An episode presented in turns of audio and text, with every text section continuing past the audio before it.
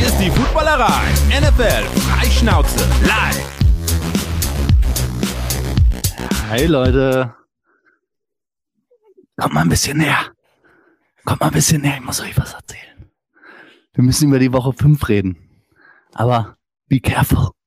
It's spicy. Ähm, einen wunderschönen guten, einen wunderschönen guten Abend. Äh, ich freue mich, dass wir hier in äh, trauter Dreisamkeit heute über diese wunderbare äh, fünfte Woche der NFL sprechen können. War wieder einiges los. Es haben einige völlig abgerissen. Deswegen äh, ist der ganze, die Struktur der Sendung vielleicht auch ein bisschen anders als sonst. Aber bevor wir dazu kommen, erstmal schöne Grüße runter in den Süden von Deutschland. Daddy, schön, dass du da bist. Einen wunderschönen guten Abend. Hallo Remo, Gruß zurück in den wilden Osten. Bist du eigentlich Ostberliner oder Westberliner? Gar nicht. Westberliner natürlich, Mensch. Hatten wir doch schon das Thema. Hatten wir. Und ich freue mich auch Schuhen in der Mitte von Deutschland, mehr oder weniger, oder? Genau in der Mitte. Ich grüße euch. So, und äh, bevor wir uns jetzt völlig verlieren in, in Russell Wilson und seinen Werbespots und was für ein klasse Typ das ist, äh, lasst uns doch lieber über das äh, sprechen, was tatsächlich passiert. Und da ist äh, jetzt seit kurzem bekannt, man hätte sich vielleicht denken können, ich hätte auch vor dem Spiel vielleicht eine Wette abschließen sollen darauf, aber das, ich habe es nirgendwo gefunden. Äh, Matt Rule wurde entlassen von den Carolina Panthers. Daddy, was sagst du? Wurde es Zeit? Haben sie sich zu viel zu lange Zeit gelassen? Ist jetzt der richtige Zeitpunkt? Ja, also es ist keine Überraschung, da gebe ich dir recht. Äh, ist auch brandaktuell sozusagen. Ich glaube, vor anderthalb oder zwei Stunden kam das raus. Ja, ich kann mich noch erinnern an die erste PK, die er gegeben hat damals, als sie ihn vorgestellt hatten. Und da gab es eigentlich zwei Reaktionen. Die eine war, ja, mit dem ziehe ich in den Krieg oder in was auch immer und mit, mit dem renne ich durch Türen. Und die zweite, das war eher so meine, also irgendwie ist er so ein bisschen drüber ist er schon. also es, es, es klang schon so ein bisschen nach Motivationsseminar, dass er halt ähm, vorher noch absolviert hat. Und ja, gut, äh, drei Jahre später, ich glaube elf Siege, 27 Niederlagen. Dabei tatsächlich, hat man jetzt auch schon öfter gelesen, nur ein Sieg, wenn sein Team mehr als 17 oder 17 Punkte kassiert hat. Das finde ich schon erschreckend und ist natürlich dann auch klar der Hauptgrund dafür, warum es dann in die Binsen gegangen ist. Sie haben halt jetzt jahrelang versucht, ihren Quarterback zu finden, haben versucht, ihren Offensive Coordinator zu finden und es hat beides nicht funktioniert. Teddy Bridgewater, Sam Darnold, Baker Mayfield, dazu die Koordinatoren Joe Brady, der jetzt in Buffalo ist, Schuren, das hattest du in der, in der Offseason angemerkt, dass das die Bills sicher nicht schlechter macht. Genauso ist es gekommen.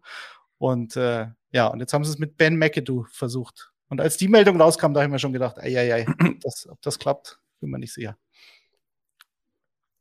Schon, was sagst du? Mitten in der Saison jetzt, ähm, nach dem fünften Spieltag, sind die Panthers noch zu retten jetzt ohne Matt Rule oder äh, wird das eine Saison fürs Vergessen? Na, jetzt übernimmt Steve Wilkes, ja. Der hat ja ein bisschen Erfahrung in Arizona als, als Interims-Head Coach, aber ähm, es ist immer blöd, mitten in der Saison sowas zu machen. Also, das hätte man sich ja auch irgendwie vor der Saison überlegen können oder einfach jetzt durch die Saison durchgehen können. Ich, ich bin kein Fan von äh, Mid-Season-Firings äh, äh, und so eine Sachen. Ähm, besonders wenn man überlegt, dass eben auch, äh, ich glaube, 40 Millionen hängen da als, ähm, als äh, on, the, on the hook für die äh, Panthers. Das ist ein Siebenjahresvertrag.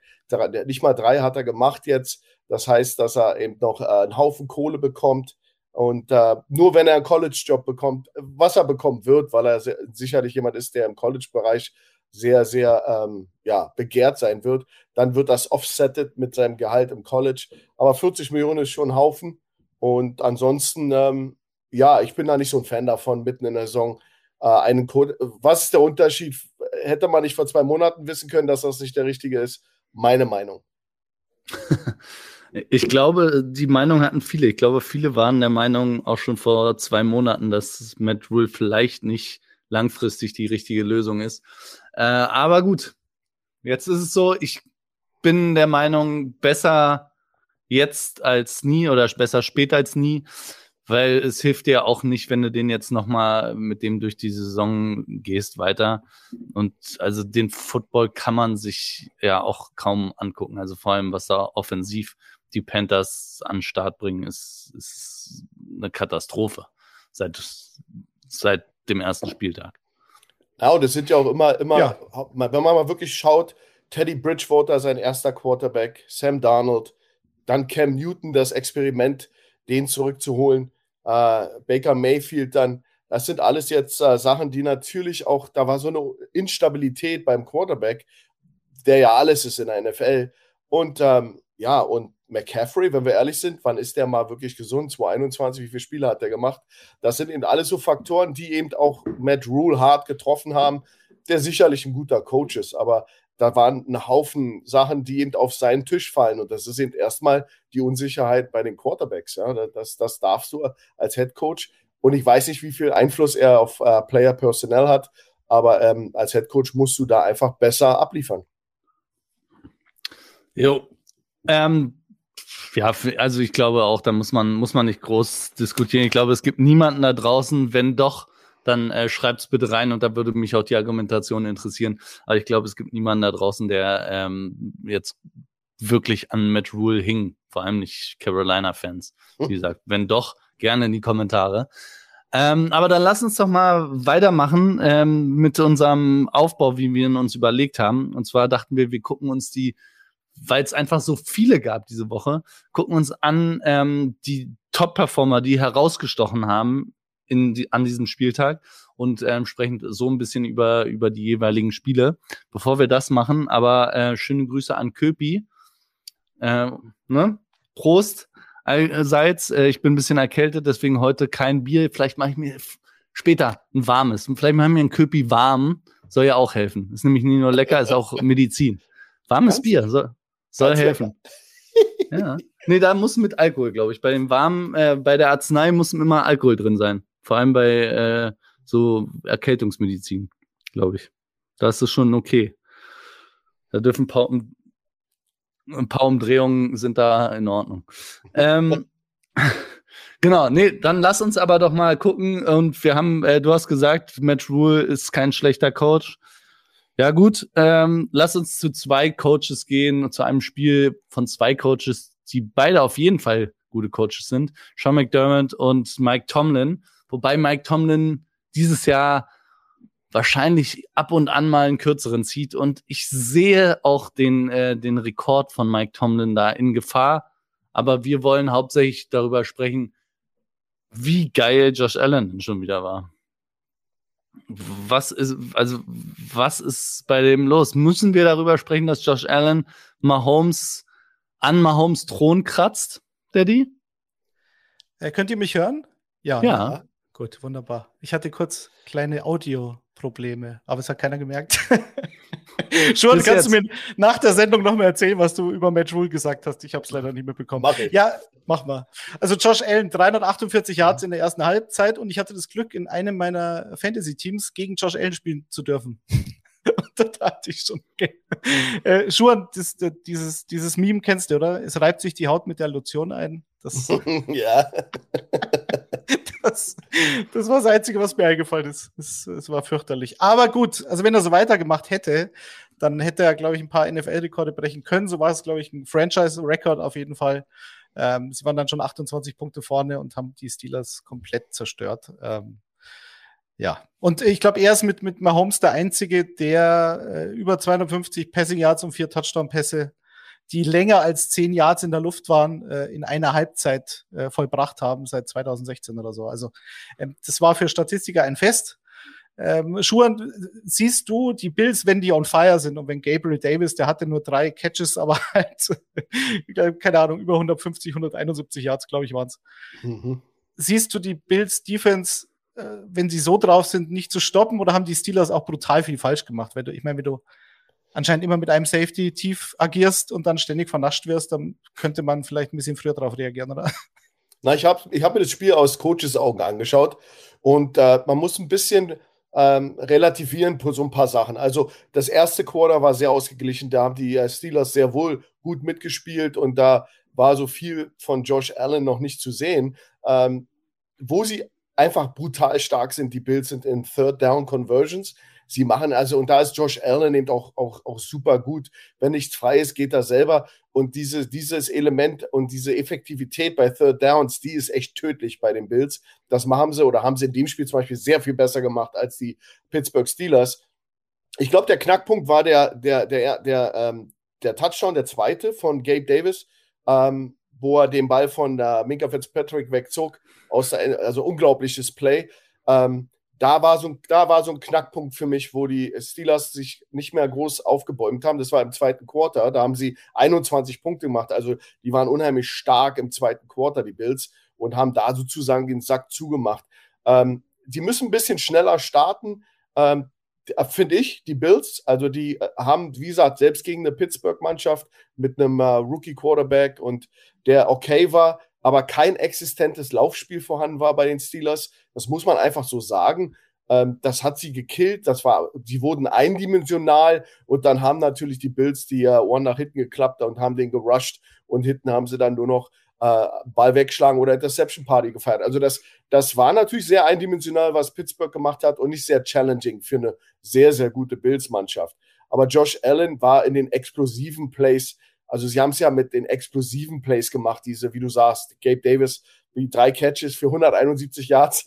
und das war nicht Yards after Catch mit Fang und dann noch 80 Yards laufen, sondern in, in der Endzone in den Lauf geworfen. Also richtig cool. Explosive Plays sind eben so das Markenzeichen von Josh Allen und eben auch dieses einfach auch selber gehen, wenn es dann äh, on the line ist, besonders Third Downs.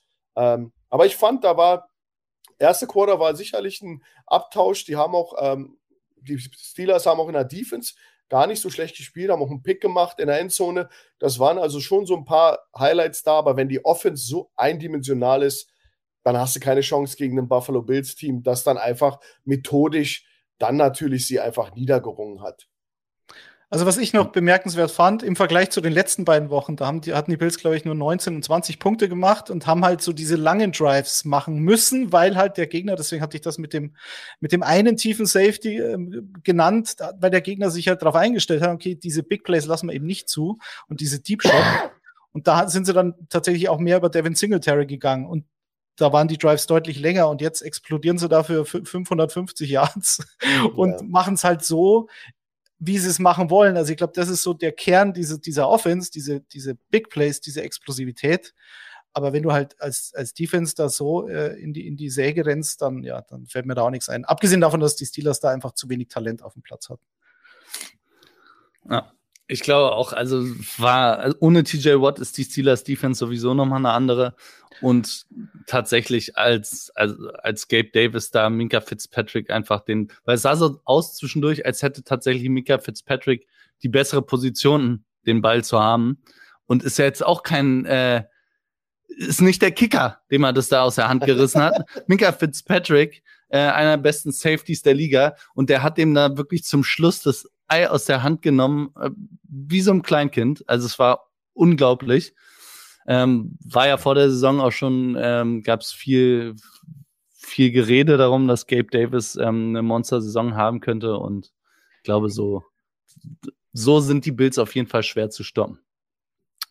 Aber dann lass uns äh, zum nächsten Spiel kommen und zum nächsten Spiel und damit auch zu unserem König der Woche. Bei, bei allen Performances ist der Kollege herausgestochen, obwohl er nichts gemacht hat, was seiner designierten äh, Position eigentlich zusprechen würde.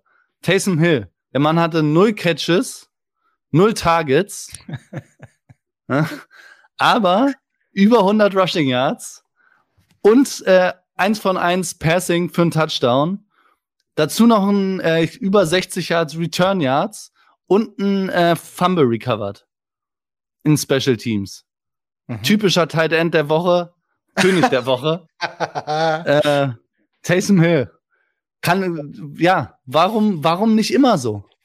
Schuan, warum, warum kriegen die äh, Saints das nicht hin, Taysom Hill immer irgendwie zu featuren? Weil es gibt ja auch Spiele, wo der Mann einfach gar nicht auftaucht. Tja, das ist jetzt das große Geheimnis. Also, ähm, wir, wir, wir sind jetzt nicht jeden Tag beim Training. Ich weiß nicht um seine um seine äh, Defizite. Die, ich jetzt nicht sehe, wenn ich das Spiel sehe. Also jemand, der Tight End, Wide Receiver, Running Back, äh, äh, Quarterback spielt, Personal Protector und im Kickoff Return der einzige Returner hinten ist, was ja schon an sich ein Joke oder ein Lacher ist, weil nicht, nicht weil er so schlecht ist, sondern weil eigentlich er ist wirklich der Einzige in der Aufstellung, der hinten in der Endzone steht.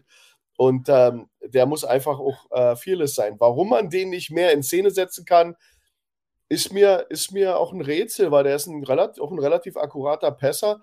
Ich kenne ihn eben auch, also du sagst jetzt, designierte Position hat er nie hat er nicht wirklich gemacht. Das stimmt, weil sie ihn als, glaube ich, Tight oder Receiver die, die, die, äh, äh, äh, aufstellen, aber eigentlich ist der ja ein Quarterback. Das darfst du nicht vergessen. Und da hat er sehr wohl einen Touchdown-Pass geworfen. Ähm, ich weiß es nicht. Ich denke auch, dass da viel möglich ist mit so einem Mann. Ob das jetzt natürlich ähm, sustainable ist, wie die Amerikaner sagen, so diese Power, QB Power Runs, ähm, wenn du das nur machst, dann stellt sich die Defense natürlich schon darauf ein. Also das ist, äh, ist schon nicht so einfach, jemanden jetzt mit dem, da muss da das Passspiel vielleicht doch besser sein, dass die Leute Respekt haben vom Passspiel, sonst machen sie dir die Box zu und dann hast du eben diese, diese, ähm, ja, diese Läufe nicht, die da, aber der letzte Lauf war ja auch einfach der Knaller. Also es macht, es ist eine Freude, ihm zuzuschauen. Es ist unglaublich, was der in der NFL mit den ganzen Athleten um sich rum, wie er die trotzdem aussehen lässt wie kleine Kinder. Also ich bin ein, bin großer Taysom Hill-Fan. Also ich, ähm, ich war sehr froh, dass Taysom Hill, nee, sagen wir es anders. Ich war ein bisschen zwiegespalten. gestern. Also, Taysom Hill war mein Fantasy Tight End. Das ist ja der größte Witz an der ganzen Geschichte, dass man ihn zumindest auf NFL.com äh, als Fantasy Tight End aufstellen darf. Das habe ich natürlich gemacht, weil ich meine, was will ich von dem Tight End im Fantasy? Okay, wenn ich Glück habe, macht er einen Touchdown in der Red Zone und wenn nicht, dann kommen da vielleicht sechs bis acht Punkte raus. Der Typ braucht ja nur mal so einen Goal-Line-Run auspacken und schon hat er seinen Touchdown. Das, das funktioniert ja sowieso. Und da gebe ich Remo recht, das machen sie meines Erachtens noch zu wenig, gerade an der Goal-Line. Evan Kamara gefällt das nicht. Schlecht für mhm. seine Statistik. Aber der hat gestern auch ein Riesenspiel gemacht. Ich glaube, es sind zwei Dinge. Zum einen, wenn du, wenn du da dieses Power Package auspackst, dann gehen dir natürlich die Receiver aus. Das heißt, dann, dann ist diese, diese Gefahr des Passspiels, was er ja hat, was bestimmte Runningbacks auch können, wenn sie in der Wildcat stehen. Klar, da musst du ja immer drauf achten. Du kannst sie nicht hundertprozentig die Box nur zumachen. Klar, deine, deine Cornerbacks lässt du dann eins gegen eins stehen. Okay. Aber Taysom Hill war ja Starter als Quarterback in der NFL. So. Nicht, nicht besonders gut, aber da, er hat ja schon mehr Qualität als Pässe als irgendwelche Runningbacks. Ähm, auf der anderen Seite, wenn du dann so Gegner hast wie die Seahawks gestern, die ähm, eine Woche vorher gegen Cordero Patterson äh, spielen und der über die drüber rennt. Also Taysom Hill und Patterson sind beides Pferde und wenn die über dich drüber galoppieren und du da irgendwie äh, zu wenig Firepower hast, um dagegen zu halten, dann äh, hat mich das jetzt gestern nicht komplett überrascht, dass sie diese, diese ähm, Plays mit Hill da öfter ausgepackt haben als vielleicht normalerweise. Mhm. Weil die Seahawks das anscheinend nicht verteidigen können. Das ist ähm, sollte auch ein Fingerzeig für alle anderen Teams sein, die da noch kommen in den nächsten Wochen. Also okay, äh, wenn du so eine Defense hast, gegen die du spielen darfst, dann, dann machst du es halt noch mehr als ohnehin schon. Aber er ist immer eine Waffe und wie schon gesagt hat, 22 Jahre Touchdown passt da noch oben drauf. Ähm, das würde ich, würde ich so lange machen, bis irgendeine Defense ähm, kapiert, wie man dagegen spielen kann. Genau, und aber weil ich es einmal nur hören will, Daddy, weil nicht nur bei den Saints gab es ja auch gute Performances, sondern auch die Seahawks seit Wochen. Gino, ist der Gino Train schon angekommen? Gino Ginelli. Äh, Flo, Flo ist ja in der Technik Gino Ginelli. Ja, richtig gutes Zeug. Deichkind-Zitat. Ja, Gino ist sensationell. Das hätte ich nie gedacht. Das hätten wahrscheinlich die wenigsten erwartet. Er hat ja letztes Jahr schon ein paar Starts gehabt. Da war er okay. Und ich dachte halt vor der Saison, okay, dieses Ceiling ist halt sehr überschaubar mit Geno Smith. Ich meine, seit wie vielen Jahren ist er in der, in der NFL? Aber er, Shane Waldron, das System passt anscheinend perfekt zu Geno Smith. Er hat aber auch Würfe, also dieser, ich glaube, der zweite Touchdown-Pass auf Tyler Lockett, das ist ja, das war ja also elitär. Das war ja. in drei Verteidiger in so ein Mini-Fenster rein. Und das war kein Zufall, weil er seit Wochen extrem akkurat ist. Also Hut ab. Ähm, die Defense ist eine Katastrophe, deswegen stehen sie da, wo sie stehen und sie werden nicht viele Spiele gewinnen dieses Jahr, aber vor der Saison habe ich gesagt, okay, wenn diese Tackle-Positionen links und rechts, die beiden Rookies, wenn das funktioniert und wenn du in der Secondary ein, zwei Diamanten findest, so wie Tariq Woolen, der jetzt wieder, ein, wieder eine Interception gemacht hat gestern, dann reicht mir das schon. Das will ich sehen und dann nächstes Jahr hast du ein paar Draftpicks und dann Muss, brauchst du, hast du vielleicht die Frage, muss ich einen Quarterback holen? Ich würde trotzdem einen holen und du kannst ihn aber sich entwickeln lassen, wenn du Gino noch hast, klar. Gino ist die Zukunft. Soweit ähm. ja, so sind wir schon. okay, nee, aber dann ähm, lass uns weiter, bevor wir ähm, die Tagesthemen äh, nicht schaffen, wieder mal. ähm, und lass uns doch sprechen über das Browns-Chargers-Spiel. Und da muss man, glaube ich, drüber sprechen. Also, wen nimmt man da als Top-Performer? Man muss, glaube ich, beide Rushing-Attacks erstmal nehmen, weil die sind quasi sich gegenseitig, haben sie sich über den Haufen gerannt. Also, Austin Eckler hat mehr oder weniger gemacht, was er wollte. Und Nick Chubb hat auch gemacht, was er wollte. Es war für mich ein äh, sehr unterhaltsames Spiel oder aufregendes Spiel, weil ich äh, Nick Chubb selbst im Fantasy-Team habe und gegen Austin Eckler gespielt habe. Und dann war es immer äh, ein stetes Auf und Ab, wie das ganze Spiel. Und ähm, ja, also für mich muss man sagen, beide Verteidigungen dieses Jahr bislang enttäuschend. Und dieses Laufspiel, zumindest von den Browns, wie erwartet. Und bei den Chargers, die hatten ja vorher echt äh, kein gutes Laufspiel ähm, war jetzt so ein bisschen zum ersten Mal der Durchbruch. Was gegen eine vermeintliche Browns-Defense, die eigentlich ja auch gegen den Lauf stark sein sollte. Ja, sind sie aber nicht. Ich glaube, bei den Browns ist äh, Joe Woods jetzt langsam auf dem heißen Stuhl, weil äh, Schuhen, du bestimmst wahrscheinlich zu, also die Browns haben so viel Talent in der Defense und äh, Miles Garrett hat er gestern auch wieder gespielt.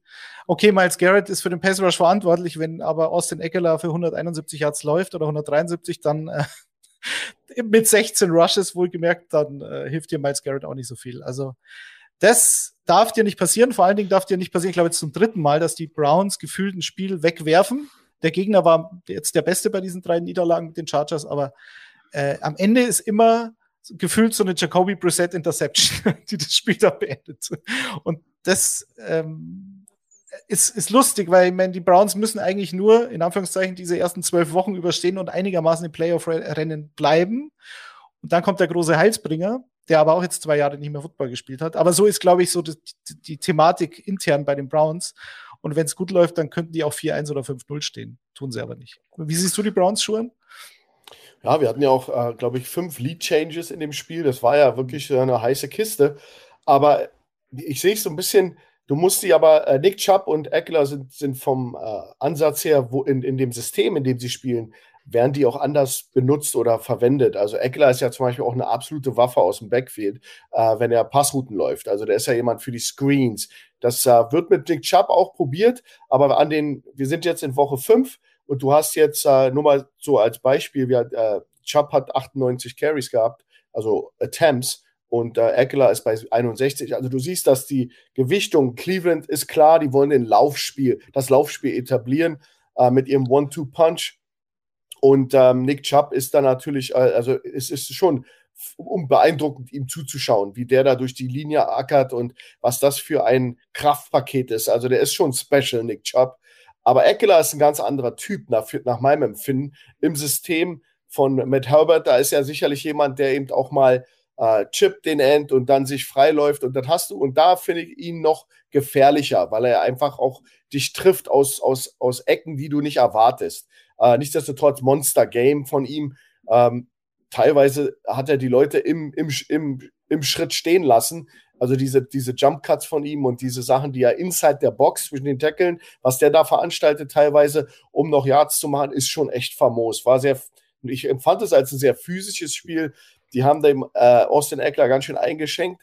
Aber erst nachdem er schon seine Yards gemacht hat, ist die Cleveland-Mannschaft eine Enttäuschung. Ich denke schon, äh, besonders auch wenn wir über die Defense reden, aus all den Gründen, die du vorher genannt hast. Ähm, Jacoby Brissett empfinde ich gar nicht als schlecht. Ich finde, ich, ich finde nee, Jacoby, nee, Jacoby Brissett ja. spielt ein gutes, gutes, gutes Spiel. Also ich, ich denke mal, an dem, an dem Mann liegt es eigentlich nicht. Das liegt immer daran, dass du die Leute mitziehen lässt, dass du die Leute mitscoren lässt, hast ein Highlight-Ergebnis, äh, geiler Touchdown, bang, kommt der Gegner zurück, nächsten Drive und macht im dritten, vierten Play ein Big Play an die Eins und scored. Das sind so die Sachen, die so frustriert sind bei Cleveland, dass sie sich nicht absetzen können, sondern dass sie einfach die Defense nicht mitspielt in dem ganzen äh, äh, äh, Gefüge, weil die Offense und Preset die machen schon und Nick Chubb ja sowieso. Aber es ist eben einfach, ähm, der Ansatz ist eben einfach nicht gut genug, finde ich. Und, und da gebe ich dir vollkommen recht. Aber Nick Chubb, ja, war schon geil. 17 für 134 Yards, zwei Touchdowns. Also da war ja auch ein 41-Yard-Run, der war ja unglaublich. Und äh, Eckler genauso. Also hm. zwei tolle Running Backs. Und ähm, bei dem Spiel, glaube ich, wirklich über das Spiel könnte ich tagelang quatschen, weil es irgendwie so viel gibt da. Zwei Sachen muss ich aber trotzdem noch mal kurz ansprechen. Erstens, ganz kurz, hört mir jetzt endlich jemand zu, wenn ich sage, Nick Chubb ist der beste Running Back der NFL. Ich predige es seit Jahren.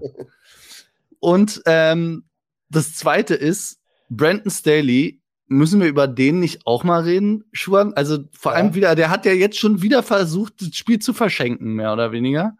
Also Vier, Vierter und eins an der eigenen 30-Yard-Line äh, im dritten Quarter. Da stand es 21, 24 und er, er geht dafür und erlaubt ihm, ähm, ja, Cleveland ranzukommen. Und ich glaube, die haben viel geschossen daraus. Aber alleine diese Entscheidung, aber ich bin sowieso der Meinung, dass der, dass der Brandon äh, äh, Staley da auch mit seinem Fourth Down Conversion Harakiri äh, Job, dass er da eher dem Team einen Bärendienst erweist.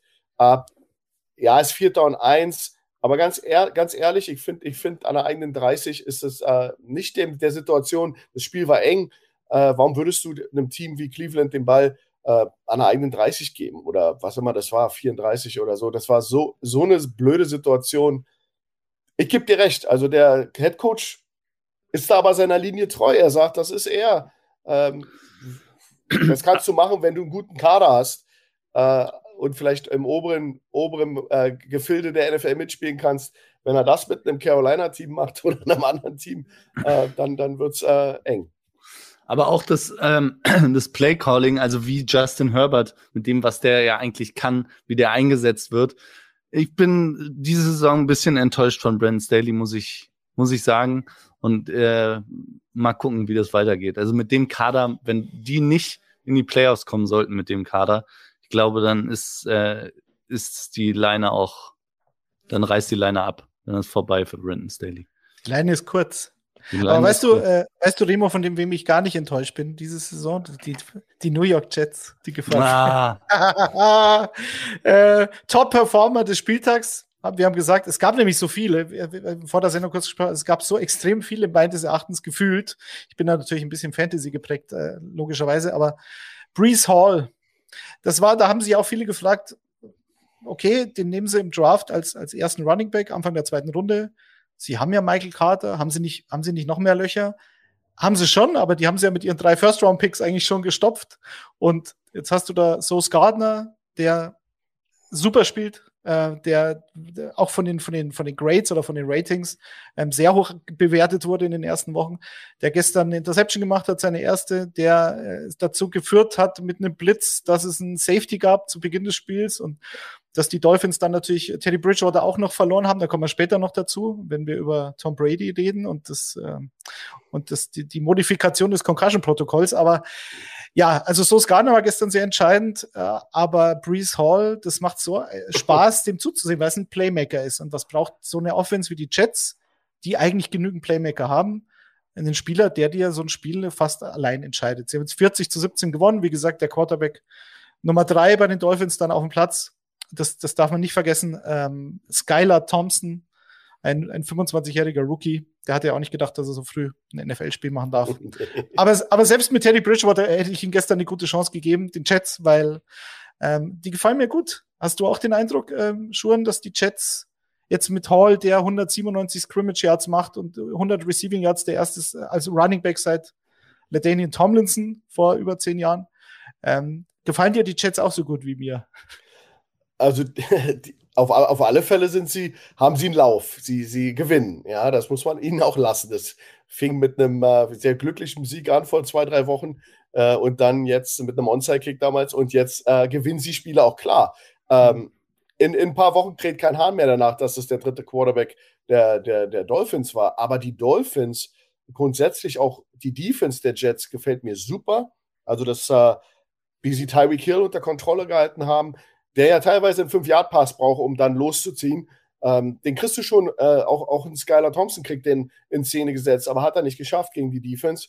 Ähm, äh, Quinny Williams hat da äh, auch, auch ab, ab Front richtig Gas gegeben. Also da war, da war viel Schönes zu sehen im, in der Defense und das wissen wir aber auch, dass die Defense der Jets, die war auch im letzten Jahr nicht schäbig. Da, da, da wurde schon gut gespielt, aber dieses Jahr scheint alles zu klicken und sie können eben auch große Namen äh, auf alle Fälle äh, nicht stoppen, aber so Speedbump-mäßig so ein bisschen schwerer machen, dass sie nicht so übers Feld marschieren und mit einem Rookie-Quarterback ist es sowieso doppelt so schwer, der macht dann irgendwann Fehler. Und das haben die eiskalt ausgenutzt. Die haben dann eben das Nötige getan in der Defense und haben die Plays eben auch im dritten Downs gemacht, haben die Coverage enger gemacht, wenn es dann, wenn sie alle wussten, dass der Ball zu Tyreek geht, dann haben sie es enger gemacht und ähm, viele ausgeschaltet.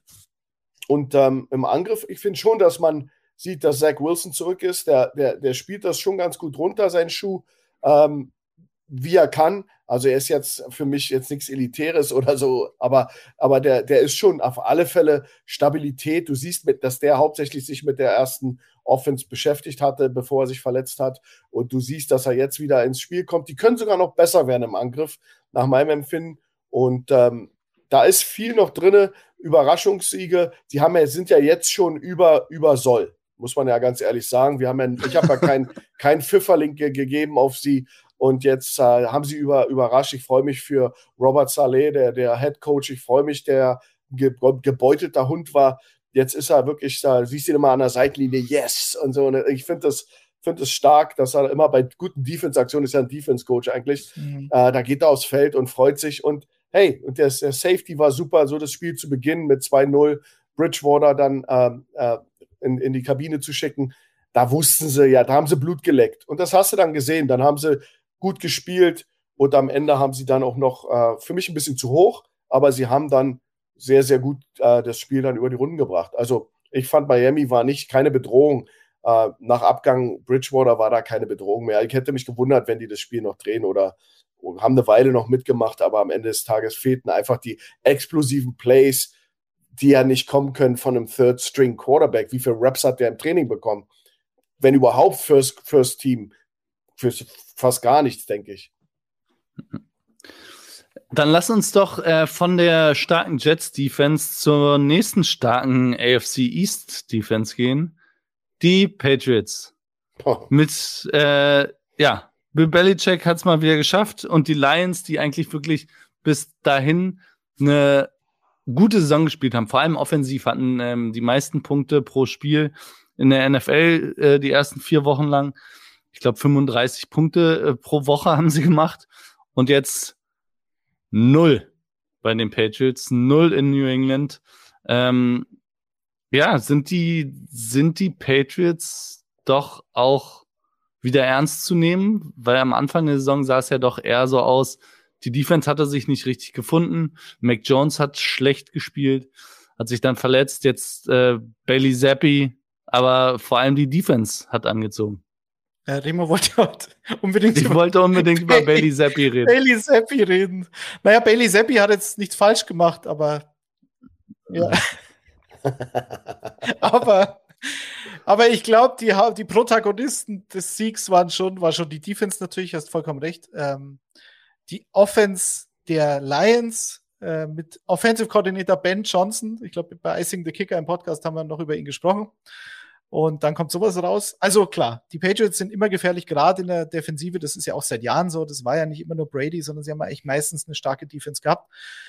Ähm, und wenn sie so spielen und, und die Lions sechsmal bei viert, vierten Versuchen stoppen, äh, das gab es auch schon ewig nicht mehr, dass alle sechs viert, vierte Versuche nicht geklappt haben, wenn man sie ausspielen möchte. Das ist schon beeindruckend. Aber der Top-Performer war für mich dann doch Ramondre Stevenson. Also natürlich ist dann Damien Harris rausgegangen, äh, verletzt. Keine Ahnung, wie lange er fehlt, aber der Typ hat halt auch brutal viel Talent und äh, 161 Yards und hat dann im Endeffekt, als, als Harris raus war, das Backfield komplett allein übernommen, übernehmen müssen, logischerweise. Und hatte dann, ich glaube, fast 50 Yard Run und einen 26 Yard Run und äh, einen 15 Yard Catch noch oben drauf. Also, das war auch so ein potenzieller König der Woche, aber halt nur ein Kronprinz und die Defense äh, hätte man genauso können können. Klar. Ja, Steve Stevenson war, war der perfekte Back für dieses äh, jemanden, niederringen. Ja, der ist ja so ein, so ein wenn du dir seine Oberschenkel anschaust, der ist ja so ein, so ein kleiner Bomber. Der ist ja wirklich auch kleines relativ. Der ist ja ein kräftiger Kerl.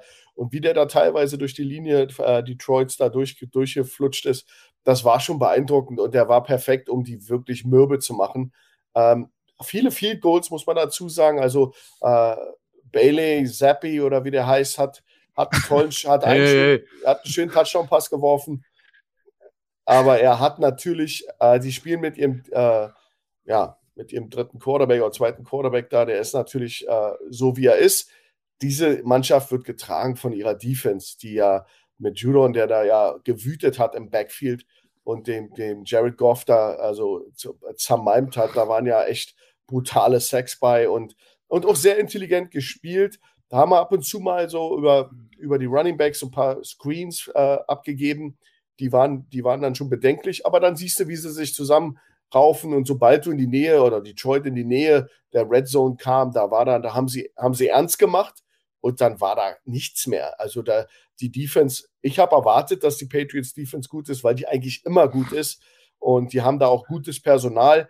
Wie lange das jetzt natürlich gut geht mit Zappi, ist die Frage. Das ist ähm, bedenklich. Du kannst nicht eindimensional sein aber du kannst natürlich, wenn der Gegner nicht scoret, kannst du nicht verlieren. Von daher ist das ja vielleicht Bill, Billys, Bill Belichicks Rechnung.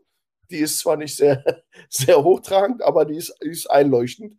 Und das haben sie jetzt bewiesen. Und äh, wenn sie einen Kicker haben, wie sie den haben, werden sie auch die Field Goals verwandeln und dann kannst du so ein Spiel auch, auch über die Bühne bringen. Ich fand das Spiel geil, weil ich natürlich auch ein Defense-Purist bin. Ich liebe Defense und so die, die Schnickschnack-Sachen zu sehen, die die veranstalten, da ist schon ganz cool. Die spielen guten, guten Kram. Ähm, ich glaube, die, die, die Patriots haben ja, haben ja schon bewiesen, dass sie theoretisch sehr eindimensional Spiele gewinnen können. Also das Spiel gegen die Bills da im, im, äh, Monsun letztes Jahr, das ist ja ein guter. Wie viel, wie viel Pässe hat Mac Jones versucht? Drei im ganzen Spiel? Keine Ahnung. Ähm, aber Remo, bevor ich dir zu einem ganz speziellen Thema mit einem ganz speziellen Spieler, den du ganz besonders gern magst, seit Jahren äh, das Wort erteilen möchte. Vielleicht noch, um das abzuschließen, die Top-Performer des Spieltags. Wir müssen Justin Jefferson noch kurz erwähnen. Äh, in dem Sieg gegen die Bears, der knapper war als gedacht. Also nach dem ersten Viertel dachte ich, die gewinnen 48 zu 3. Aber dann war es doch nur 29, 22, weil die Bears von Fehlern profitiert haben bei den Special Teams und sich, naja, also Justin Fields hat gezeigt, okay, es ist ein Trend nach oben zu erkennen. Aber Jefferson hat jetzt wieder äh, 154 Yards, 12 Catches gehabt und ist mit Randy Moss und Lance Allworth der einzige Spieler seit, keine Ahnung, den 50er Jahren, der ähm, schon sechs Spiele mit 150 oder mehr Receiving Yards in seinen ersten drei NFL-Jahren erreicht hat. Also das ist schon historisch, was er zeigt. Er kann auch völlig ausgeschaltet werden. Das haben wir auch schon gesehen dieses Jahr. Aber Woche eins gegen die Packers und jetzt gegen die Bears, also zumindest in der Division ist er deadly. Ja, ähm, wollte gerade sagen, dann kann er sich ja, jetzt wieder zwei Wochen frei nehmen. Genau. Spielen sie gegen die 49ers oder was? Nee. Okay. Äh, und Damien Pierce, den haben wir vorher gar nicht auf dem Zettel gehabt, den möchte ich noch kurz erwähnen, weil Rookie Running Back Houston gewinnt tatsächlich gegen die Jacksonville Jaguars, sind halt der Angstgegner der Jaguars offensichtlich und ähm, hat auch ein sensationelles Spiel gemacht, ein Angry Run nach dem anderen. Einmal hingen, glaube ich, vier oder fünf Leute an ihm dran. Also Damien Pierce, absoluter Draft-Stil gewesen für Houston, haben sie viel richtig gemacht. Und ich mag Lovey Smith ja sowieso seit seinen Zeiten bei den Bears, finde ihn sehr sympathisch und äh, steht er da wie ein, wie, ein, wie ein Weihnachtsmann mit seinem weißen Bart und schön, freut mich für die Texans. Aber jetzt, ja. Remo. Ja. Oder möchtest du noch was zu Lovey Smith sagen? Nee, nee nicht zu Lovey Smith. Alles gut, ich bin Smith. innerlich, ich habe mich innerlich schon darauf vorbereitet, habe schon, der Puls ist schon hier. Ja. okay. Hm. Gut, äh, reden wir über den Roughing the Passer Call im Spiel der Tampa Bay Buccaneers gegen die Atlanta Falcons. Hast du da irgendwas dazu zu sagen? Für mich klare Sache, eindeutige Strafe, äh, gemeingefährlicher Hit dreckige Aktion. Eigentlich hätten sie den Spieler rausschmeißen müssen. Runter. Gesperrt. Sechs ja. Spiele mindestens gesperrt. Brady Jarrett, schäm dich. Oder ja. was doch anders reden. Ach, ey, das ist, das war der größte Bullshit-Call wirklich seit, seit dem äh, Rams-Saints-Spiel. Also, ich verstehe es nicht. Ich, also, es, es geht wirklich nicht in meinen Kopf rein. Es war der sauberste Sack also wie lehrbuchmäßig. An der Hüfte, hat ihn nicht geslammt, hat sich nicht auf ihn geworfen, nichts, wirklich nicht zu spät. Alles, alles war perfekt. Wie aus dem Lehrbuch ein Zack. Wird zurückgepfiffen in einer Zeit, wo, also die Falcons hätten waren, äh, hatten Lauf und hätten die Buccaneers gestoppt, hätten übernommen und hätten noch genug Zeit auf der Uhr gehabt und so wie es gelaufen wäre, wären sie vielleicht auch noch, äh, hätten sie das Spiel noch mal richtig aufgemacht. Dazu kommt auch noch, dass ich dachte auch, ich wäre ein Fuchs und habe noch mal ein bisschen Geld auf äh, eine Fünferquote der Falcons gesetzt und dachte schon so, ah, ein Fuchs. Und äh, ja, also hat's mich auch noch einfach Geld gekostet. Schweinerei. Ich, ich verklag den Mann. Also das ist ja das Schlimmste dran, jetzt wo du sagst, sehe ich genauso wie du, dass du auch noch Geld verloren hast. Ja. Schuhan, ich, ich sehe das so. Also diese, und dann deine Meinung bitte dazu. Diese, dass diese Aktion äh, als, als Roughing the Passer gewertet wurde, ist zum einen natürlich äh, äh, extrem ähm, speziell, dass es wieder um Tom Brady ging. Das war ja nicht das erste Mal in seiner Karriere, dass er da das dass man als Fan, als neutraler Fan, die das Gefühl hat, der wird ja besonders geschützt. Es ist natürlich im Zusammenhang mit dieser Tourgeschichte zu sehen. Der Sack war von der Art und Weise, also umklammert um die Hüfte, dann rumgerissen.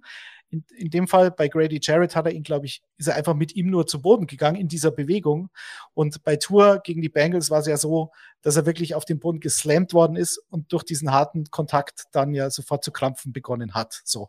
Und nach dieser Aktion gegen Tour ähm, wurde auch nochmal die Aktion von Tour gegen Buffalo ähm, äh, nochmal besprochen und nochmal ähm, dieses Concussion-Protokoll geändert von der NFL Player Association und der NFL, weil da war es ja so, dass Tour ein paar Tage vorher gegen Buffalo auf dem, auch wieder mit dem Hinterkopf aufgeschlagen ist und dann zusammengeklappt ist. Jetzt haben sie gesagt, okay, das Concussion-Protokoll wird geändert, sobald es eine Form von Ataxie gibt, also sprich Störungen der Bewegungskoordination ohne zu wissen, wo das herkommt, ob das jetzt vom Rücken kommt, wie es angeblich bei Tour war, was natürlich egal.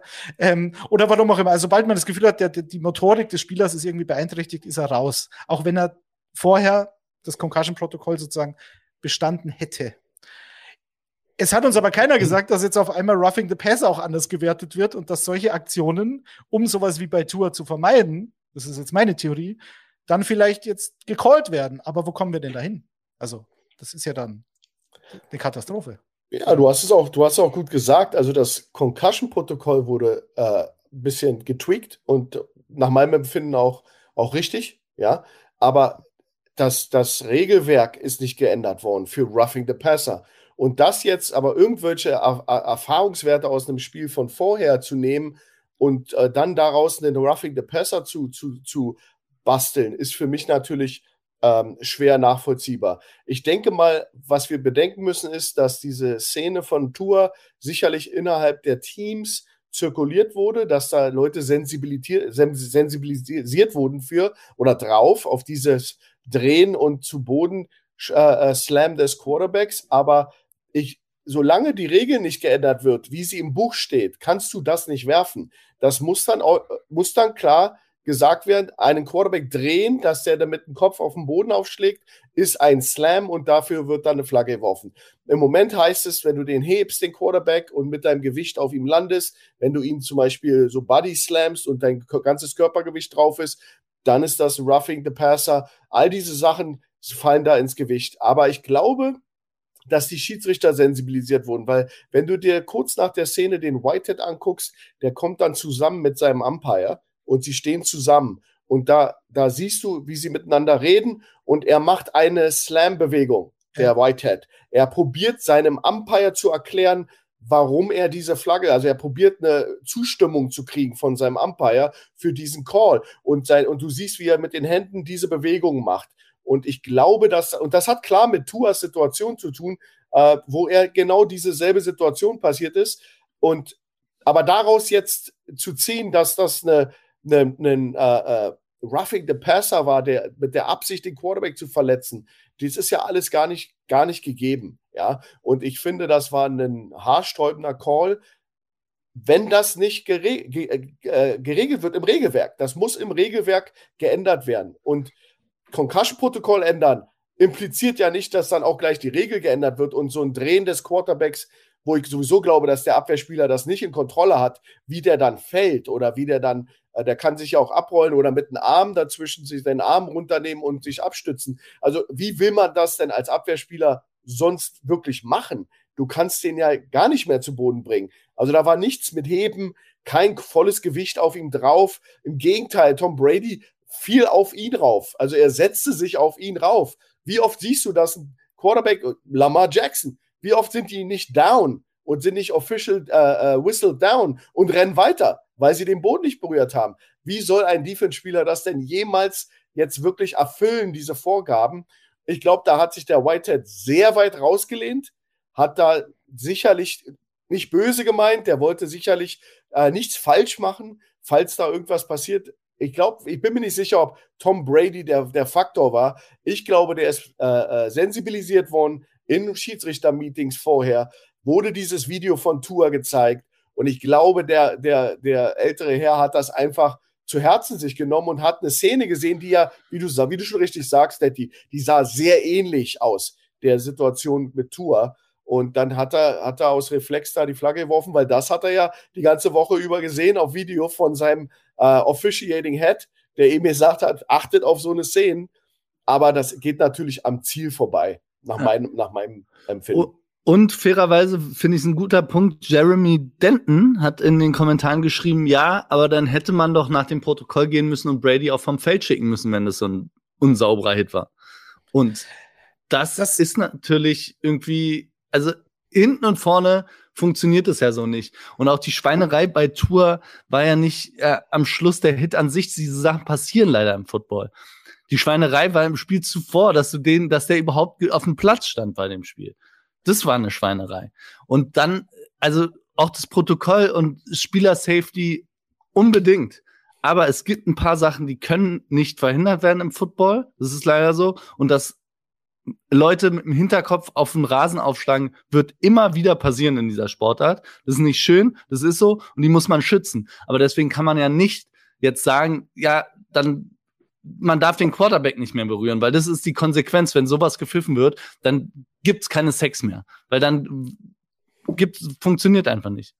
Also und, es gab ja an dem Spieltag noch eine Szene von den bei den Detroit Lions gegen die Patriots. Das war, das war ja noch lächerlicher. Da hat der, da hat der Patriots-Verteidiger wirklich äh, Jared Goff nur so ein bisschen angetippt und ihn so leicht berührt. Das war dann auch Roughing the Passer. Also Schuhen nochmal, ich habe nochmal geschaut, also offiziell Roughing the Passer Rule ist, wenn man einen Passer, der defenseless ist, also defenseless heißt gerade in der Wurfbewegung, das war bei Tour so, das war jetzt wieder bei Brady so, ähm, und der Defensivspieler äh, uh, unnecessarily, also quasi noch Unnötig. Unnötigerweise und noch bewusst dann, das spielt da glaube ich auch mit rein, äh, und violently.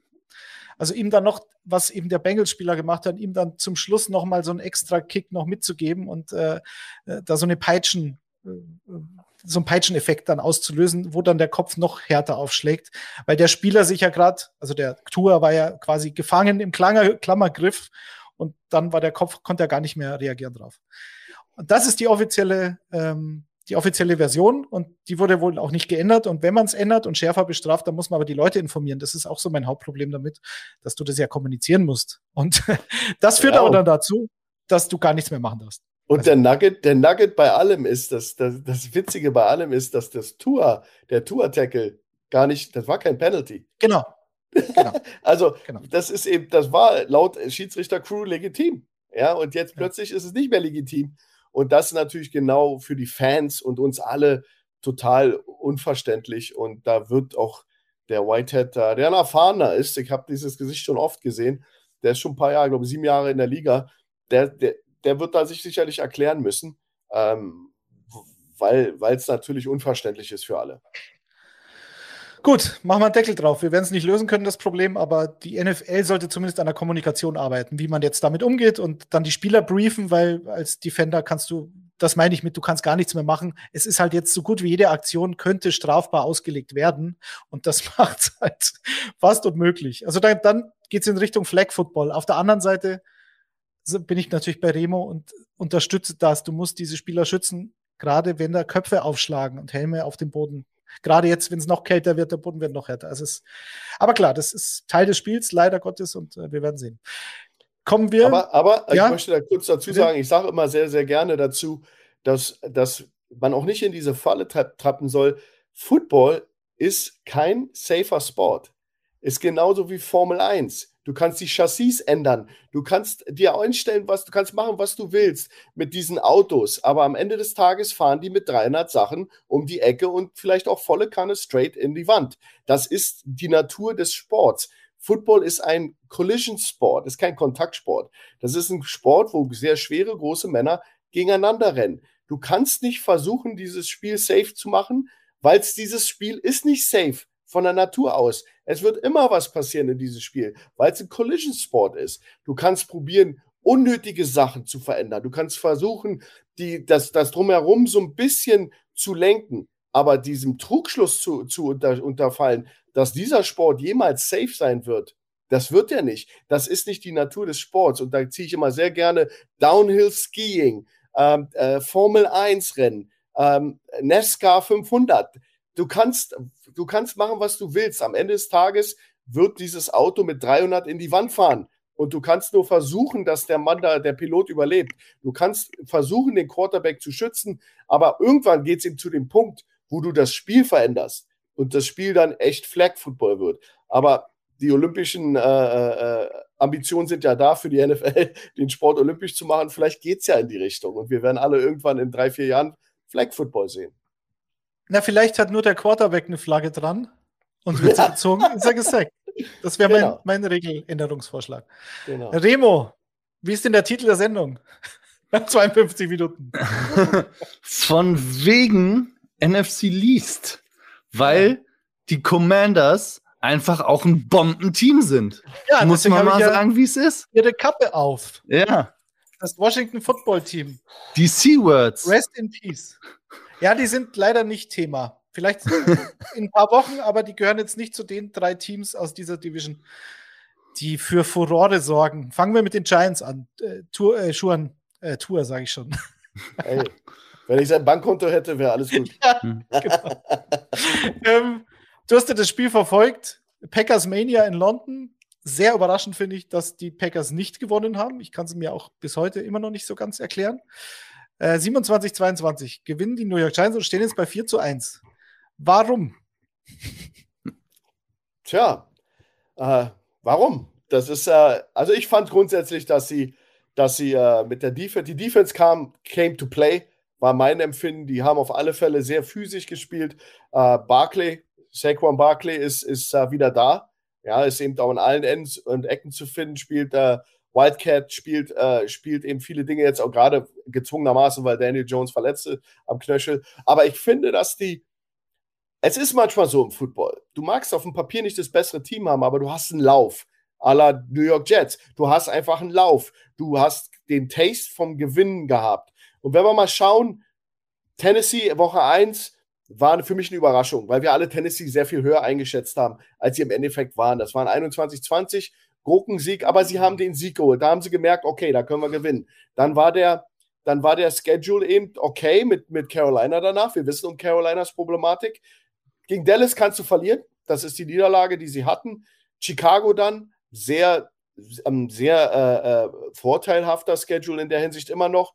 Green Bay haben wir alle eine Niederlage auf der Liste gehabt. Und ähm, vielleicht haben sie bis jetzt gelernt, fehlerfreier zu spielen. Ich finde, man sieht schon die, die Handschrift des neuen Head Coaches. Du siehst, dass sie nicht so fehlerbehaftet spielen und sie spielen eben, um zu gewinnen. Also sie sind jetzt kein Fallobst oder alle Augen immer auf Daniel, Daniel Jones, der übrigens gut spielt. Daniel Jones spielt nicht schlecht.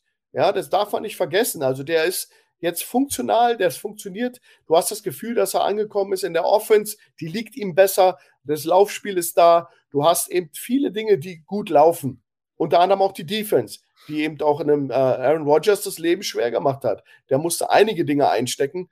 Die haben, äh, shit, die haben das Spiel beendet, mit, glaube ich, mit einem Sack oder mit einem, auf jeden Fall mit einem guten Hit auf Aaron Rodgers von Thibodeau. Ja, das ist also, du siehst schon, dass da, dass die sich finden, die Giants. Und dann kannst du mit so einem Schedule, wo man eben, ja, Dallas und Green Bay vielleicht und Tennessee drei Niederlagen einkalkuliert hat, da kannst du mit einer Überraschung plötzlich wieder oben dabei sein. Weil sie haben die gewonnen, die sie gewinnen müssen. Ja, Chicago, äh, Carolina.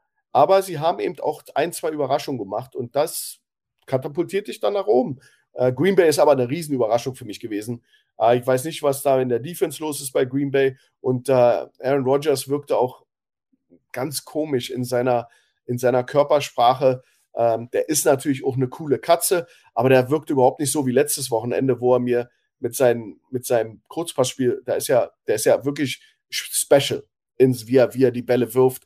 Äh, effortless einfach mal so eine Rakete raus aus unmöglichen Winkeln. Der ist ja echt ein cooler, cooler äh, Feldgeneral. Hat er ja auch aufblitzen lassen kurz vor der Halbzeit, wo er dann in 40 Sekunden das Feld runter ist. Also der ist ja wirklich ein, jemand, der dich sezieren kann. Aber die Giants an diesem Tag na, hatten mehr Bock auf London, waren, waren da eben einfach irgendwie besser drauf. Ich glaube, Green Bay sind die nicht erst Freitag angereist. Ich bin mir nicht sicher. Äh, die Giants waren schon, waren schon länger da gibt es ja auch die Diskussion, was ist besser für ein Team, äh, mittwochs schon ankommen und ein paar Trainingseinheiten machen. Die Giants haben da irgendwo in der Pampa trainiert, aber haben trainiert, während die Packers sich in Flieger setzen und dann äh, antreten mussten, sofort aus dem, fast aus dem Flieger raus. Tja, keine Ahnung. Also ich, ich war sehr überrascht über den Sieg, aber haben sie toll gemacht. Nee, ich, ich war auch, also ich, ich kann es auch immer noch nicht so richtig glauben, dass 4 und 1 stehen. Ähm, aber ja, ich habe auch heute mit einem mit einem Giants-Fan diskutiert. War auch meinte, ja, ähm, warum? Einfach solide und sie wissen, wie sie gewinnen und ähm, machen wenig Fehler, wie du auch gesagt hast. Aber ich finde so extrem, bei 4 und 1, wenn du irgendwie 3 zu 0 startest, mal mit einem Easy Schedule, okay. Aber wie du auch gesagt hast, sie haben gegen die Titans gewonnen und vor allem jetzt gegen die Packers. Das ist halt dann nicht mal so. Es sind jetzt auch fünf Spiele, es sind nicht nur drei Spiele. Und die Giants haben für mich sind nirgendwo wirklich Elite. Also die Giants stehen 4 und 1, ohne dass ich weiß, was die Giants so richtig, richtig gut machen. Die Giants machen viele Sachen ganz, ganz okay, ganz gut. Aber ja, ich wundere mich trotzdem noch, dass das jetzt bei 4 und 1 landet. Ich glaube, da ist ein bisschen Glück dabei. Ich glaube auf jeden Fall, Brian Dable, sensationelles Coaching bisher auch äh, Situational Football, der hat noch keine Fehler gemacht, anders als äh, andere Head Coaches, wo anders, vielleicht in Colorado beispielsweise. Aber ähm, ja, also damit haben sie einen, äh, einen, guten und ich glaube, was einen richtigen Unterschied macht, ist, dass Brian Dable auch einfach ähm, sagt, Daniel Jones, wir wissen nicht, wie lange mit dir geht. Es gibt ein paar Sachen, die machst du gut, es gibt ein paar Sachen, die machst du schlecht. Wir versuchen aber, das zu maximieren, was du gut kannst. Und auch wenn du nicht so aussiehst, du bist ziemlich schnell. Also nimm doch ab und zu mal den Ball und lauf mal ein bisschen geradeaus. Und wenn du dann gehittet wirst, ja gut, ah, vielleicht brauchen wir dich nicht so viele Jahre mehr, ist nicht so tragisch, machen wir.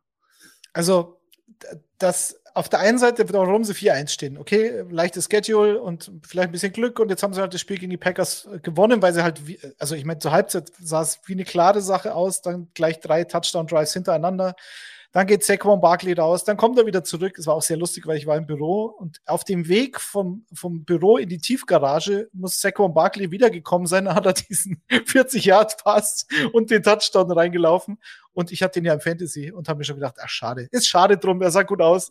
Aber mei, wenn die Schulter kaputt ist oder das Schlüsselbein, dann kannst du halt nichts machen. Also der hat mich sehr begeistert und das ist aber, das reicht ja schon als Grund, warum so eine Offense ohne, ohne Receiver also ich meine, da kam Darius Slayton aus der Fantasy-Gruft ähm, emporgestiegen und hatte, glaube ich, sieben Catches für 60 Yards oder so. Also der war ja schon mal nicht schlecht, der war ja talentiert, aber dann haben sie eigentlich abgegradet und auch im Draft letztes Jahr mit Kadarius Tony, der jetzt an zwei Oberschenkeln verletzt ist. Das ist, glaube ich, habe ich auch noch nie gesehen. Mhm. Ähm, und Kenny Golliday, den sie als Free Agent verpflichtet haben, der gar nicht funktioniert. Äh, so, und dann, und Wendell Robinson, früher Draftpick dieses Jahr, der jetzt auch noch verletzt ist, aber der wird demnächst wieder kommen, gehe ich davon aus. Also so dezimiert in der Offense, aber da reicht offensichtlich im Moment Saquon. Daniel Jones, der fehlerfrei ist, der keine Fumbles verliert, überraschenderweise. Und äh, der das spielt, was er kann. Und wir dürfen halt nie vergessen, was Brian Dable mit Josh Allen in Buffalo, vor allen Dingen Vergleichs Rookie-Saison, Sophomore Season. So, was er da, also diesen Sprung, den er da gemacht hat, das ist schon, deswegen. Jetzt, jetzt wollen wir aber nicht Josh Allen und Daniel Jones nein, vergleichen. Nein, nein, nein, nein, um Gottes Willen. Aber diese Athletik, die Jones hat, auch wenn man sie nicht, auch wenn man es ihm nicht ansieht, aber das vom System passt ganz gut, weil Daniel Jones halt sehr viele Rushing Yards selber hat und sogar gegen Green Bay, als er irgendwie ähm, mit einem mit anderthalb Knöchel dahergekommen ist. Er war ja fraglich vor dem Spiel wegen der Knöchelverletzung. Also Hut ab und wenn diese Giants-Saison so weiterläuft, dann können sie auch ein paar Spiele verlieren. Ich glaube, darum geht es gar nicht. Es geht nur darum, nach dieser Joe Judge Experience mit Dable so einen, so einen Coach zu haben, der das Team mitreißt, offensichtlich der Spieler besser macht. Und wenn Thibodeau und, und McKinney und äh, Barkley wieder zu alter Form findet, also das, das passt schon.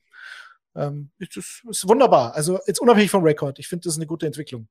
Ähm, apropos, äh, Schuhan, hättest du, hättest du damit gerechnet, dass die Dallas Cowboys mittlerweile unschlagbar sind seit vier Wochen? Mit Cooper Rushman. Ja, als Fan. Ja, also ich habe jetzt wieder so ein bisschen, du siehst, ich lache wieder ein bisschen mehr und bin Ja, ein ja, bisschen, bisschen besser drauf. Und äh, die Frage ist, sind die Cowboys for real? Ähm, ich denke mal, die Cowboy Defense ist for real. Ja, 5 Sacks, monströser Pass Rush. Die, die, äh, die von Seven gefällt mir super. Muss man von reden, weil Parsons ja auch mal Rusher wird, dann wieder Linebacker. Aber am Ende des Tages geile, geile Defense. Ich bin aber noch nicht so weit, äh, sie wirklich auf etwas höherem, auf ein etwas höheres Podest zu setzen, weil ich mir einfach den Schedule angucke. Und du hattest eben mit Tampa Bay ein legit Season Opener, den du verloren hast. Ja, unter anderem auch den Quarterback. Dann hast du Cincinnati. Wir wissen, Cincinnati struggled. Dann hast du die Giants, Washington und Carolina gehabt bis jetzt. Das sind vom Schedule her sehr äh, wohltuende Gegner für eine Zeit, wo du einen Starting Quarterback ersetzen musst. Cooper Rush macht es super. Ich finde, der, der, die Offense ist auch super gemanagt. Ähm, und äh, äh, das Run-Game ist natürlich äh, ist, äh, ist auch ein Garant für die Play-Actions, die sie ja machen. Die machen sehr viel Play-Action, etablieren das Run-Game und die Gegner waren eben echt wirklich äh, zuträ zuträglich dem ganzen Problem, das sie jetzt haben. Ja, jetzt haben sie natürlich Philadelphia als nächstes und äh, jetzt kommt hoffentlich Prescott wieder. Ähm, aber man muss sehen, da, da wird ja immer auch so eine Quarterback-Controversy hineingeredet, was ja Quatsch ist. Aber Cooper Rush ist ein, ist ein super, super Backup-Quarterback, der wird sich super positionieren für die nächsten Jobs, die sich für ihn öffnen. Da wird er nochmal schön absagen, aber das absagen, aber das Team, das ist der Dak Prescotts Team und den werden sie auch brauchen, weil Philadelphia dann, äh, aber es wieder, dann wird der Schedule eben mit Detroit und Chicago vor, vom Bye Week ist natürlich echt zuträglich. Ja, du kannst trotzdem 2-1 gehen in den nächsten drei Spielen und hast einen echt stattlichen Rekord. Aber die sind nicht überm Berg, die sind super drauf, weil sie eine echt Mörder-Defense haben, die nicht nur da ist und sie im Spiel hält. Die, die Typen, die, die, plus Special Teams, die, die, die gewinnen die Spiele ja auch. Ich meine, darf sich vergessen, die haben ja einen Punt geblockt äh, und zurück, dann haben sie, äh, die Defense scored ja auch mit. Also da sind so viele Dinge, die, die äh, für Gutes hoffen lassen. Aber mal sehen, wenn es dann die echten Big Dogs kommen, ob man dann mit so einer, mit so einer okay Offense und mit so einer Murder Defense dann trotzdem bestehen kann. Aber natürlich bin ich happy, dass die Cowboys wieder, wieder da sind und dass sie jetzt auch wirklich äh, wenigstens in der Defense und in den Special Teams überzeugen können. Mit Turbin als Returner ist ja auch eine geile Story. Also die machen vieles, vieles, vieles richtig. Und McCarthy sieht man ja, der lacht auch an der Seitenlinie und das Leben ist wieder schön für ihn.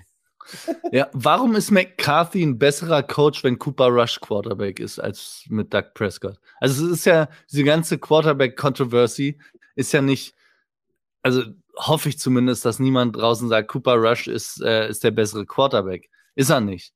Aber die Offense, weil es Cooper Rush halt einfach gemacht wird und Mike McCarthy spielt so mit mehr Play-Action und macht es Cooper Rush auch einfach mit dem Play-Calling einfach. Ich verstehe nicht, warum man das völlig äh, weglässt, einfach nur weil Dak Prescott dann Quarterback ist. Ja, Also- aber also es ist schon Kellen Moore. Das, ich weiß nicht, wie, wie weit Ja. Mike McCarthy da viel zu, zu, zu reden hat oder da schuld ist, dass ein Cooper Rush sehr solide spielt. Jetzt, ich glaube, gestern gegen die Rams.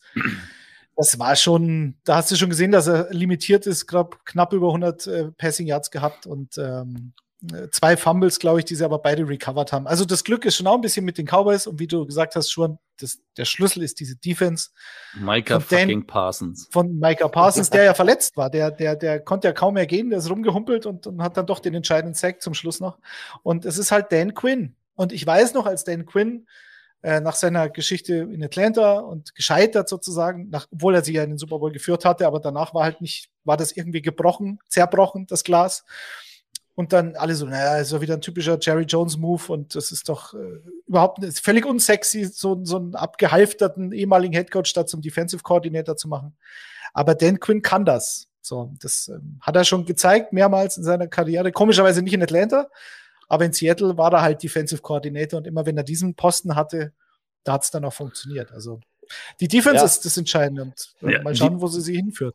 Man muss fairerweise aber auch nicht sagen, es ist ja nicht nur Scheming in der Defense, also Talent, also vor allem Micah Parsons ist, glaube ich, das war ein absoluter Stil in dem Draft auch und ich weiß nicht, wann du mal eine ganze Unit, also eine ganze Defensive transformierst mit einem Spieler, das hast du auch wirklich selten und Ja. Ich finde auch, Parsons.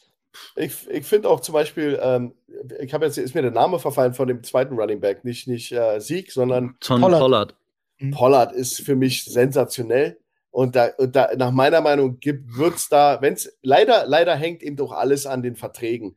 Ja, wenn du natürlich Sieg äh, das Haus verkaufst und ihm sozusagen da äh, in Gold aufwiegst, dann wird's schwer für den Headcoach, den Pollard spielen zu lassen, äh, als, als Number One Running Back. Aber der Pollard ist einfach eine Maschine und für mich auch äh, schon letztes Jahr eine Offenbarung gewesen und der wird eigentlich immer noch zurückgehalten. Aber eine geile Story für euch ist zum Beispiel, dass die Defensive Line, die ja äh, das Prunkstück ist der Dallas Cowboys, das ist vielleicht eine coole Background-Info. Der D-Line-Coach der Dallas Cowboys, ein guter Freund von mir, ist der Adam Dirty. Und Adam ist aus England. Das ist ein Europäer, Mhm. der die D- der die D-Line-Coach von den Dallas Cowboys. Und Adam hat in der NFL Europe gespielt, bei den Hamburg Sea Devils, wo, wo ich auch war. Und Adam ist kein Amerikaner. Der ist nicht durch das amerikanische Coaching-Programm, sondern der war Coach in England auf Amateurlevel. Und mittlerweile ist er schon fünf, sechs Jahre in der NFL, war D-Line-Coach in Atlanta und der ist ein Disciple von Quinn. Dan Quinn hat, nimmt ihn immer mit, wo auch immer er hingeht. Aber für euch ganz witzig, vielleicht mal da zu Hause, dass der D-Line-Coach, der ja auch sehr dafür verantwortlich ist, dass eine Positionsgruppe gut läuft, ist Adam Dirty. Und Adam ist ein, ist ein Brite, ist kein Amerikaner. Also das ist einer der wenigen, die sich durchgesetzt haben in der NFL und nicht aus der NFL-Schule oder einen Daddy hatten, der, der einen guten Namen, der, also das, das ist jemand, der hat sich das echt erarbeitet und ist eine coole Story, müsst ihr mal googeln. Ah, Adam Dirty ist der, ist ein englischer D-Line-Coach, der da echt rockt in der NFL. Ich glaube, der hatte auch, waren die nicht letztes Jahr bei Hard Knocks? Und da hatte er, Ja. glaube ich, dann mit seinen Spielern auch, die haben dann, die, die wollten dann Genau. wissen, wie man das ausspricht. Und Bottle, Genau. Genau. wie man Selber die war- Bottle ausspricht. Genau, so. ja, war ja. selber Linebacker, war auch mal im Practice Squad von Carolina, aber Ja. am Ende des Tages ist das ein, ist das ein, ein Eigengewächs des europäischen Footballs und das ist eine coole Story. Ähm, kommen wir zu den Eagles, weil du hast es ja schon angesprochen, die Eagles gegen die äh, Cowboys nächste Woche. Ich glaube, Sunday Night Football ist das sogar.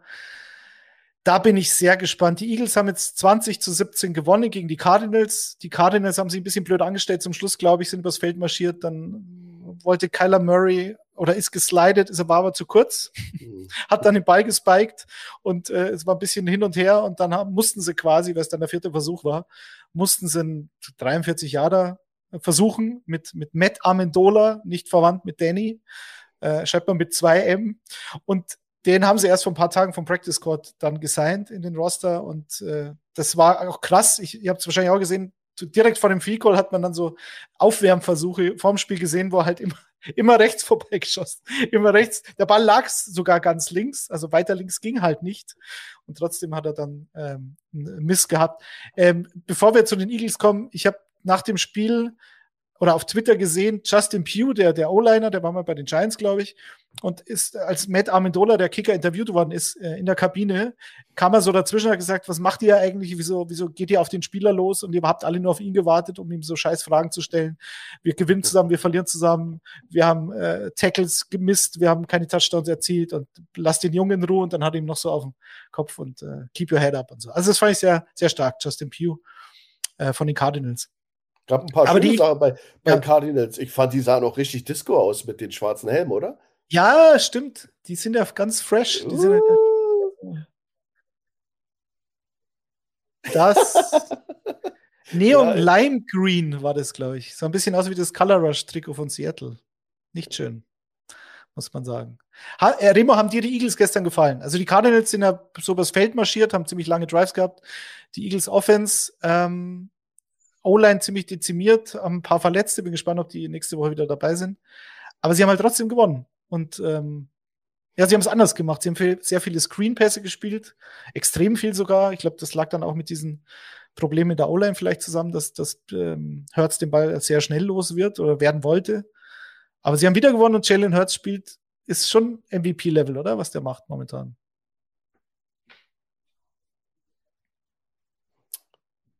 Da muss er sein Mikro anmachen. Ja. Das hätte ich so Ja. gern gehört. Die, äh, die Eagles spielen. Mann, Mann, Mann. Ich dachte schon, warum quatscht denn der die ganze Zeit über mich drüber?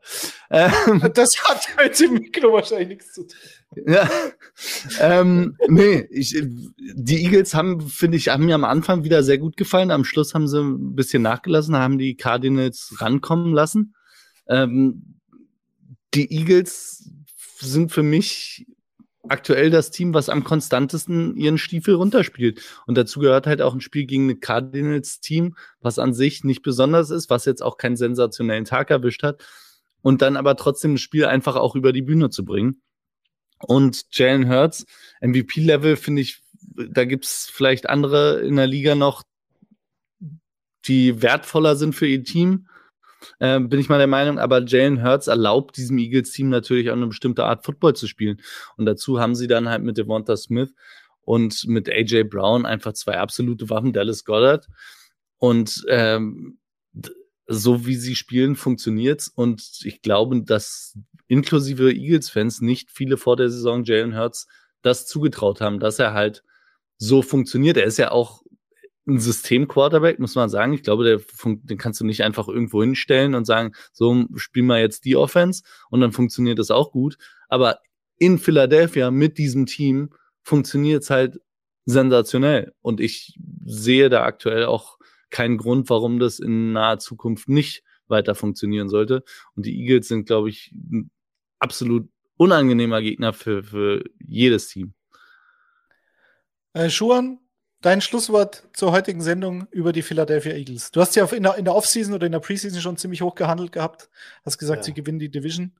Gewinnen sie gegen die Cowboys oder nicht? Nächste Woche. Aber, aber da kann ich natürlich jetzt nicht äh, meine Cowboys hängen lassen, aber zumal auch Dak zurückkommt. Aber ich denke mal, wir wussten alle nicht oder niemand wusste, wie Jalen Hurts reagiert, weil wir ja auch nicht wussten, weil wir auch alle der Meinung waren, dass diese Saison wird ja seine, ja, sein Do-or-Die-Saison. Kann er in dem System mit diesem aufgepreppten Kader, kann er jetzt delivern? Und wir kriegen jetzt unsere Antwort. Jalen Hurts kann das. Ähm, ich finde immer ganz interessant zu sehen, wenn Teams so einen gewissen sportlichen oder wir sagen mal einen Performance-Standard haben. Das heißt, sie gewinnen auch Spiele, wenn sie nicht gut spielen. Die gewinnen auch Spiele, wenn sie mal die, die Injury-Bug sie erwischt. Sie sind trotzdem vom Level, wie sie spielen, gut genug, um auch ein Team wie Arizona äh, niederzuringen. Oder da waren ja mehrere Spiele, auch Detroit am Anfang, die mit viel Feuer in die Saison gegangen sind, 38, 35 zu, zu, zu schlagen. Also die haben so diesen Performance-Standard, der ihnen erlaubt, Spiele zu gewinnen. Und Jalen Hurts ist ein, ist ein integraler Part dieser Offense und dieses Teams, ist der unbestrittene Leader jetzt geworden, beweist allen, dass äh, Howie Roseman da mit seinem, mit seinem Upgraden des, des Kaders, was sie ja besser gemacht haben als jedes andere Team in der NFL. Also für mich, ich sage es immer wieder, die äh, Eagles haben sich von allen Teams am besten und am schlausten verstärkt und hatten eben nur dieses große Fragezeichen, ist Jalen Hurts unser, unser Messias? Ist er der, der dieses Team führen kann? Ist er ein Franchise-Quarterback, der uns ins gelobte Land führt? Und ich glaube, das ist, dass er das ist. Was natürlich ihm auch hilft, ist, bis auf Dallas nächste Woche, ist ja auch der Fakt, dass sein Schedule mit einem Bye-Week danach und danach mit Pittsburgh und mit Houston natürlich wieder es sehr, ein sehr genügsamer Schedule ist. Also du kannst ja selbst gegen Dallas verlieren, deine erste Niederlage einstecken, was ich hoffe, und dann trotzdem danach mit zwei, zwei, und ich habe noch nicht weiter gesponnen, den, den, den, den, den Schedule, aber der wird nicht, nicht großartig äh, äh, verrückter dann. Und das ist natürlich auch, was ihnen hilft. Sie haben wahnsinnig upgraded. Jalen Hurts ist eben, ist eben der Mann und ich glaube, die können sich eigentlich auch nach letzter Woche mit den Verletzungen in der Offensive Line etc. und dem Weg da raus aus diesem Dilemma und trotzdem äh, 20 Punkte machen und genug, um zu gewinnen. Das zeigt dir, dass das, Team hat einen Gewinner gehen und auf sehr hohem Level. Also wir reden ja, haben ja auch über einen Gewinner gehen bei den Giants geredet, aber das ist auf einem ganz anderen Level. Die, die Eagles sind eben auf einem viel größeren, höheren Level äh, und können eben auch ein, ja, ein Team wie Arizona, die ja auch gefährlich sind und auch gefährlich sind, äh, vom, auf Abstand halten. Also ich glaube, dass sie, äh, ich hoffe, dass Dallas gewinnt nächste Woche äh, mit Dak zurück und Action Jackson da und äh, Pollard und die, äh, und die, die, die Monster-Defense, die Jalen da übers Feld jagen wird. Das Problem ist nur, dass Jalen Hurts rennen kann und, und sich da eben auch äh, aus nichts Plays machen kann. Das macht er wie kein anderer im Moment. Da gibt es noch einen in Baltimore, ansonsten äh, und im, im, Buffalo, aber das war's. Und das ist diese, diese, diese drei Jungs, die da wirklich special sind. Gut. Äh, Remo, was sagst du eigentlich zu meinem Thomas Rositzky Gedächtnis Jackerl? Gefällt dir das? Du bist schon wieder gemutet, Remo. Für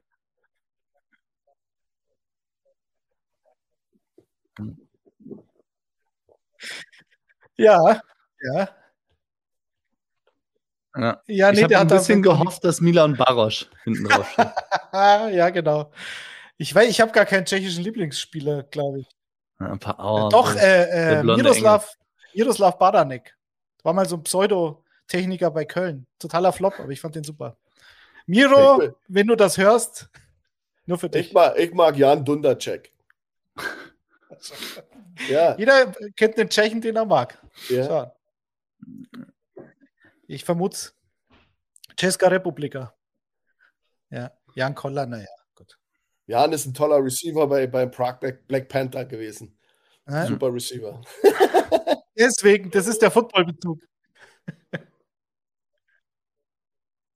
Oh, wir, wir sprechen mit. Wir sprechen die ganze Zeit mit Flo. Das ist jetzt verwirrend. Kannst du dich nachträglich in den Podcast noch reinschneiden? Geht das wenigstens? Wahrscheinlich auch nicht, gell? Also da redet jemand im, im Off, was ihr nicht hören könnt. Ja, der Defensive Coordinator wurde jetzt auch gefeuert und Flo hatte uns gefragt, ob äh, wir Mitleid mit Baker Mayfield haben, weil der jetzt Scheiße am Schuh hat, weil der äh, erstens seinen Fuß im Boot hat und jetzt nicht mehr spielen kann und dann Sam Darnold vielleicht doch noch ein Spiel gewinnt und damit dann die Karriere von Baker Mayfield langsam aber sicher den Bach runtergeht. Ich habe gesagt, also, was ich gesagt habe, habt ihr alle gehört, deswegen ist auch völlig Quatsch.